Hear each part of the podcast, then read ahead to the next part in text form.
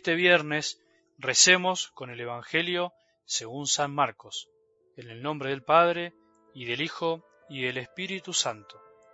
Jesús volvió a Cafarnaún y se difundió la noticia de que estaba en la casa. Se reunió tanta gente que no había más lugar ni siquiera delante de la puerta, y él les anunciaba la palabra. Le trajeron entonces a un paralítico, llevándolo entre cuatro hombres, y como no podían acercarlo a él a causa de la multitud, levantaron el techo sobre el lugar donde Jesús estaba, y haciendo un agujero, descolgaron la camilla con el paralítico. Al ver la fe de esos hombres, Jesús dijo al paralítico, Hijo, tus pecados te son perdonados. Unos escribas que estaban sentados allí pensaban en su interior, ¿qué está diciendo este hombre? Está blasfemando. ¿Quién puede perdonar los pecados si no solo Dios? Jesús, advirtiendo enseguida que pensaban así, les dijo, ¿qué están pensando? ¿Qué es más fácil decir al paralítico, tus pecados te son perdonados? ¿O levántate, toma tu camilla y camina? Para que ustedes sepan que el Hijo del Hombre tiene sobre la tierra el poder de perdonar los pecados, dijo al paralítico, yo te lo mando, levántate, toma tu camilla y vete a tu casa. Él se levantó enseguida, tomó su camilla y salió a la vista de todos. La gente quedó asombrada y glorificaba a Dios diciendo, nunca hemos visto nada igual. Palabra del Señor.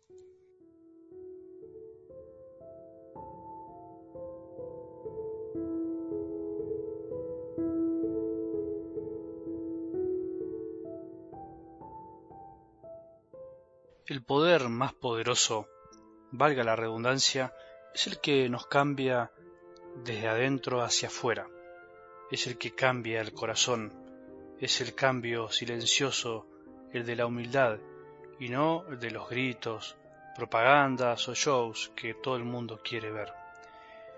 Todo lo que huele a eso, la mayoría de las veces, son estrellas fugaces que sorprenden que entusiasman por momentos pero desaparecen en segundos y después el cielo sigue igual. La gran tentación de los creyentes de la Iglesia es querer anunciar un cambio que no pasa por el camino silencioso de la humildad, de la cruz, en definitiva el camino de Jesús. El gran deseo de todos es querer vivir una vida nueva, la vida de resurrección, sin pasar por lo que pasó Jesús. Por eso, cuidado cuando dentro de la iglesia, y ni hablar afuera, nos proponen cambios mágicos y veloces, cambios centrados en lo que hacemos y no en lo que somos, fundamentalmente. Cuidado con las propuestas mágicas y únicas. Cuidado con las promesas de cambios que no implican esfuerzo y perseverancia cotidiana. No están basadas en el Evangelio, por más lindas y atractivas que parezcan a simple vista. La iglesia es como algo del Evangelio de hoy. Es una casa común. Jesús adentro de la casa anunciando su palabra, un mensaje de vida que quiere asombrar, que quiere ser novedoso, que quiere dar vida. Mucha gente reunida para escuchar y mucha gente también herida para sanar.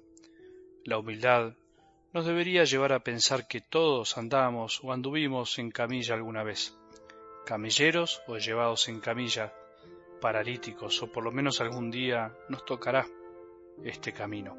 Si no andamos en camilla, estamos rengueando por ahí o estamos rengueando llevando a otros.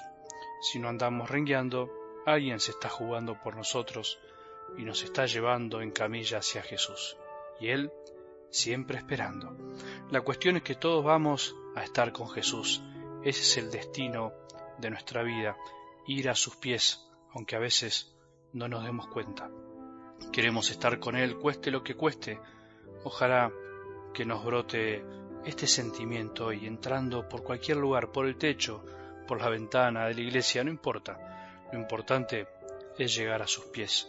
Para eso vino Jesús a tu vida y a la mía, para que podamos encontrarnos con Él cara a cara, corazón a corazón, para enseñarnos a encontrarnos con todos los que lo buscan y encontrarse con los que lo buscan con sincero corazón.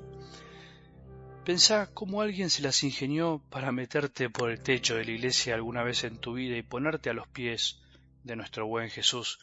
Por ahí alguna vez vos te las ingeniaste por amor a alguien y por fe a llevar a los pies de nuestro Salvador a otro que andaba sin poder moverse por el dolor, por el egoísmo que paraliza, por la tristeza, la depresión, por el miedo, por la soberbia que endurece el corazón y no deja amar, por la pereza que nos tira y no nos deja hacer nada, por la dejadez, por la bronca, por el odio, por el deseo de tener todo para nada, por la vanidad, por la lujuria que insensibiliza, por alguna adicción, por la pérdida del sentido de la vida.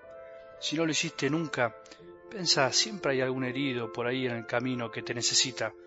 Rezá vos por tu parte, no te lo pierdas, haz el esfuerzo con este Evangelio de hoy. Por ejemplo, imagina que Jesús te dice personalmente estas palabras, Hijo, tus pecados te son perdonados, Hijo, tus pecados te son perdonados. Yo te lo mando, levántate, toma tu camilla y vete a tu casa. Qué lindas palabras. Tenemos que volver a nuestra casa hoy con la camilla, tenemos que levantarnos, tenemos que dejarnos perdonar. Jesús nos anima a dejar esa camilla que en el fondo muchas veces es comodidad, donde por ahí nos quedamos haciéndonos las víctimas muchas veces para que otros nos lleven.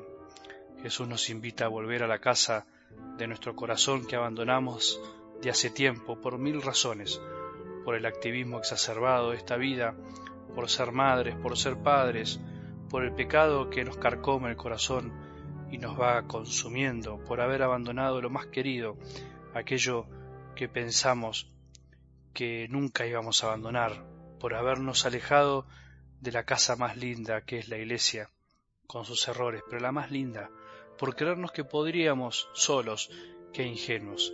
Él hoy nos los manda, Él nos perdona, Él te perdona, Él te pide que te levantes, Él nos quiere curar el corazón paralizado, que no queremos que deje de latir por amor, por estar a veces con miedo.